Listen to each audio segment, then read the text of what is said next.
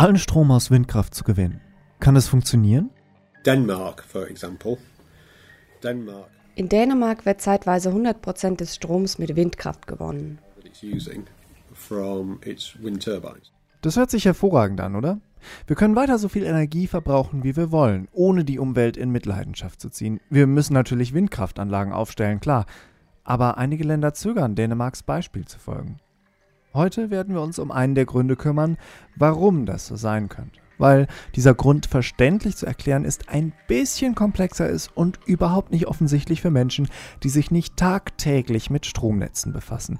Das alles in unserer zweiten Episode über Windenergie mit Simon Hawk. Hier sind Annika Brockschmidt und Dennis Schulz mit Simon Hawk. Ihr hört Science Pie. Wir haben so wenig Bedarf an blinder Zustimmung. And therefore, as a free man, I take pride in the words. I'm gonna step off the limb now. Stellen wir uns vor, wir haben uns gerade ein Land unter den Nagel gerissen. In dem Land gibt es Leute, für die wir was tun wollen. Angenehmerweise sind alle Häuser in unserem neuen Land bereits an sowas wie ein Stromnetz angeschlossen. Also kippen wir was von diesem Strom ins Netz und versorgen die Leute mit Elektrizität. However, there are actually, in order to, in order to, to supply electricity on a grid. Um ein Land mit Strom zu versorgen, gibt es drei Dinge, die man haben muss. Zwei sind offensichtlich, aber einer ist für Nicht-Experten schwer zu erkennen. So two of which are obvious, and one of which are is, is very much not obvious to people outside of, of power generation circles. Wer an diesem Podcast mitarbeitet, lernt schnell, offensichtlich ist ein gefährliches Wort und nur mit äußerster Vorsicht zu genießen. Sind diese drei Dinge also wirklich offensichtlich? Gehen wir sie durch. Also, erstens brauchen wir eine Art Treibstoff. Kohle zum Beispiel, Gas, radioaktive Materialien, Wind, Sonnenstrahlung, Wellen, Gravitation. Zweitens, man braucht genug davon. Also. Man braucht genug Treibstoff vom richtigen Typ. Wenn man nur Windturbinen hat und keinen Wind bläst, kann man das Stromnetz nicht am Laufen halten. Adequacy. Okay, wir brauchen Zeug, um was anzutreiben, wir brauchen genug davon. Soweit tatsächlich offensichtlich. Was ist also dieses dritte Ding? Das eine nicht offensichtliche, wir brauchen Trägheit im System. also uh, inertia. Trägheit. Wenn sich irgendetwas in eine Richtung bewegt, will es sich in die Richtung weiter bewegen. Trägheit ist, wenn ihr im Auto sitzt, das Auto in die Kurve fährt, sich euer Körper aber weiter geradeaus bewegen will und ihr vom Auto in die Kurve gedrückt werdet. Wer in der Schule öfter mal Torwart war, der Fußball will sich weiter in Richtung Tor bewegen und es tut ziemlich weh, wenn man ihn mit dem Gesicht stoppen will. Und diese Trägheit soll wichtig für das elektrische Netz sein. Aber wie? Und dabei wird es jetzt etwas komplizierter. Aber es lohnt sich, vertraut uns. Stellen wir uns vor, wir laufen durch ein großes Kraftwerk. Kraftwerke funktionieren oft so, dass Wasser mit irgendwas sehr heiß gemacht wird, das Wasser verdampft und der Dampf nur einen Weg nach außen bekommt. An einer großen Turbine vorbei. Diese Turbine funktioniert wie der Dynamo an eurem Fahrrad. Er bremst ein bisschen und erzeugt dadurch elektrische Energie. Wenn man will, dass das Fahrradlicht heller brennt, muss man fester treten. Energie, daran erinnert man sich vielleicht noch aus dem Physikunterricht, geht nie verloren, sondern wird umgewandelt. Durch die Drehung trägt das Rad also jetzt Bewegungsenergie, Physiker sagen kinetische Energie, und die kann in elektrische Energie umgewandelt werden. So. Wir haben also Dampf, der nach draußen will. Der Dampf treibt ein riesiges Rad, eine sogenannte Turbine, die die Drehung in Strom umwandelt. Aber wie riesig ist denn so ein Rad jetzt? If you ever go around a power station and look in the turbine hall, you, the turbines are massive. Um, I visited a French nuclear site while I worked for Ich habe ein französisches Kraftwerk besucht, als ich für Alstom gearbeitet habe. Da stand auf einer Plakette, dass die Turbinenanlage insgesamt 110 Meter lang sei. Das ist außergewöhnlich. Größer habe ich das noch nicht gesehen. Selbst Usain Bolt würde mehr als 10 Sekunden brauchen, um von einem Ende der Maschine zum anderen zu rennen. So if you think about it, take Usain, even Usain Bolt would take longer than 10 seconds to run from one end of that machine to, to another. So these are massive uh, pieces of hardware. 110 Meter. Das ist länger als ein Fußballfeld, etwa die Höhe der Saturn V-Rakete. Das ist fast der Durchmesser des London Eye Riesenrads. So ein riesiges Rad, das sich dreht. Um diese Drehung zu verlangsamen, muss man ganz schön heftig bremsen. Und warum? wegen der Trägheit. Und jetzt müssen wir noch einen Schritt mehr machen. Diese Turbinen, durch Dampf getrieben, sind riesige Räder. Und diese riesigen Räder sind direkt mit eurer Steckdose zu Hause verbunden. Wie das? Mit diesen Rädern wird ein zweites Rad getrieben, auf dem Magnete sitzen. Ein Rad mit sich schnell drehenden Magneten, immer abwechselnd Plus und Minus, Plus und Minus, Plus und Minus. Stellt euch vor, ihr hättet euren Fahrradreifen immer abwechselnd rot und blau angemalt und rot würdet ihr lieben, während blau euch total abstößt. Schaut auf das Rad, während es sich dreht. Ihr seht rot, ihr geht nach vorne, blau wieder zurück, rot wieder nach vorne. Ihr schwingt hin und her.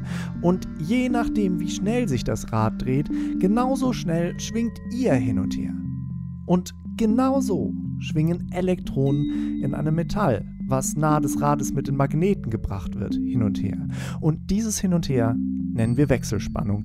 Genau die Wechselspannung, die bei euch zu Hause aus der Steckdose kommt. Ein Stromnetz besteht also aus euch, euren Steckdosen und vielen dieser riesigen Räder, die sich überall gleich schnell drehen müssen, sonst wäre völliges Chaos.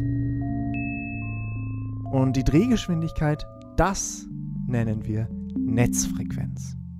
In Deutschland sind das 50 Hertz.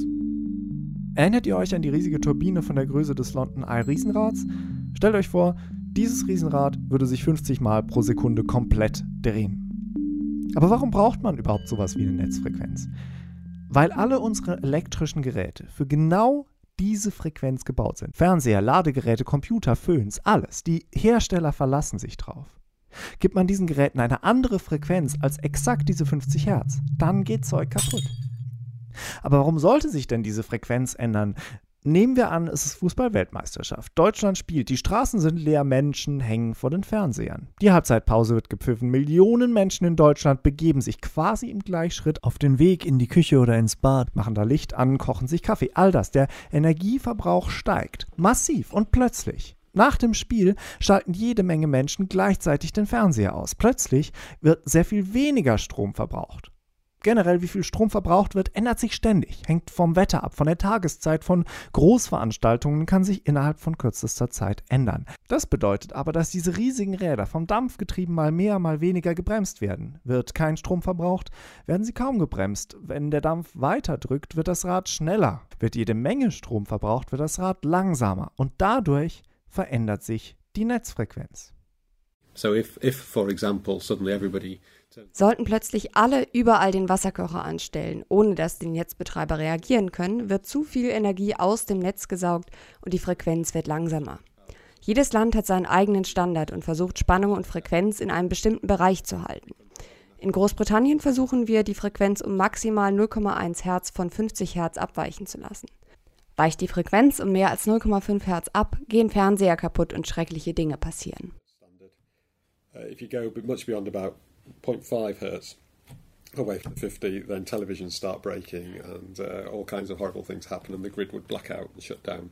Und dabei darf man nicht vergessen, dass es genauso schlecht ist, wenn alle ihre kompletten elektrischen Geräte gleichzeitig ausschalten würden. Es wird dann weniger Energie aus dem Netz gezogen. Das Rad wird schneller, die Frequenz wird schneller und das ist genauso schlecht wie langsamer. Deswegen, sobald diese Frequenz zu weit von den 50 Hertz Netzfrequenz abweicht, egal ob zu hoch oder zu niedrig, schaltet sich das Netz ab, um unsere elektrischen Geräte zu schützen. Das nennen wir Stromausfall. Und jetzt haben wir alles zusammen. Trägheit, also Sachen wollen sich so weiter bewegen, wie sie es gerade tun. Und riesige dampfgetriebene Turbinen, also Räder, die direkt mit der Steckdose verbunden sind und äh, sich mit einer gewissen Geschwindigkeit drehen müssen. Bringen wir diese beiden Sachen also jetzt zusammen.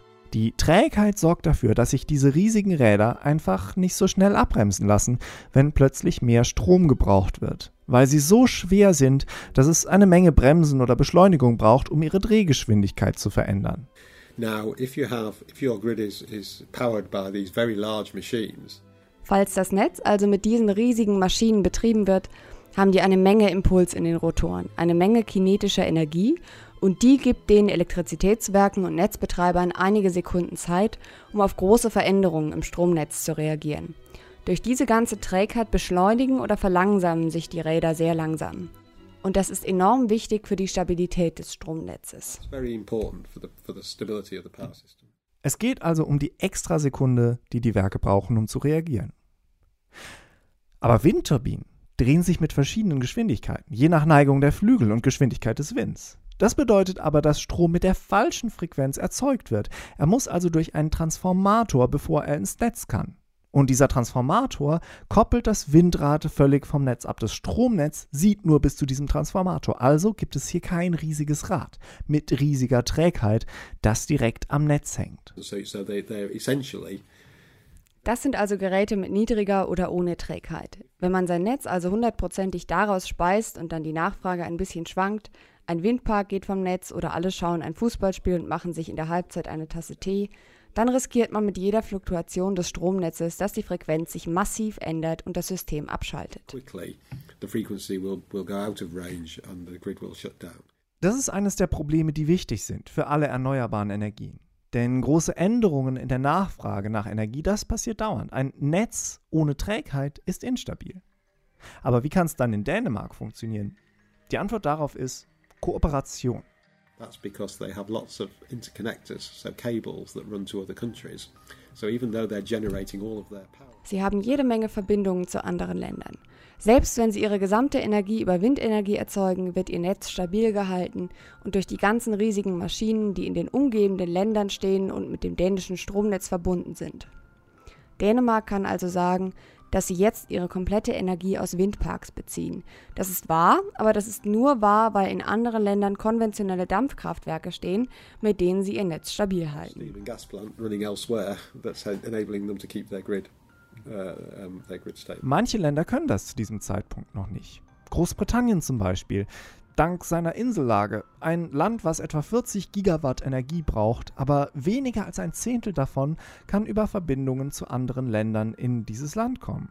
Und das reicht zu einer Stabilisierung nicht aus. Es gibt Pläne, mehr Verbindungen zu bauen, aber Großbritannien, selbst wenn die Windturbinen überall ständen, könnte sein Netz nicht komplett aus Windenergie betreiben, weil dann das Stromnetz nicht stabil wäre. Um das klarzustellen. Niemand von uns möchte sagen, dass Windenergie böse sei. Nicht nur, weil sie es nicht ist. Und es gibt Forschung, wie man diese Trägheit künstlich in ein System erneuerbarer Energien einbringen kann. Sondern auch, weil böse kein gutes Adjektiv ist, wenn man irgendwas objektiv betrachten möchte. Aber gibt es letzten Endes eine Energiequelle, die alle unsere Probleme löst, uns von allen Bedenken befreit? Denn was immer man tut, hat Auswirkungen das ist ziemlich offensichtlich eigentlich. Also lasst Windenergie machen. Aber man muss dazu wissen, dass man damit unter Umständen Meeresleben stören kann. Zum Beispiel. Man muss nachdenken, wie man die Windenergie in ein Netz integriert, das uns als Gesellschaft das liefert, was wir fordern. Aber wir können auch darüber nachdenken, was wir als Gesellschaft fordern und was das bedeutet. Und so kommen wir vielleicht irgendwann zu einer Energienutzung, die sicher ist, günstig und vielleicht sogar klimaneutral.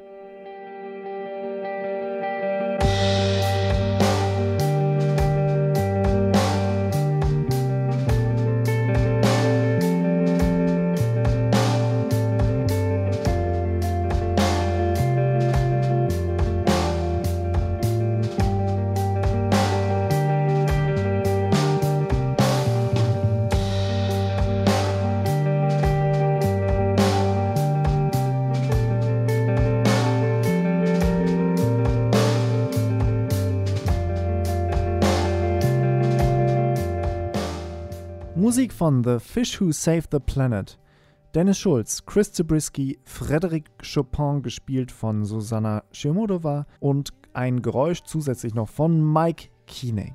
Im Hintergrund läuft zudem gerade The Last Watch von Fasan, die gerade ihr neues Album rausgebracht haben, was ihr euch unbedingt anhören solltet unter fasan.bandcamp.de.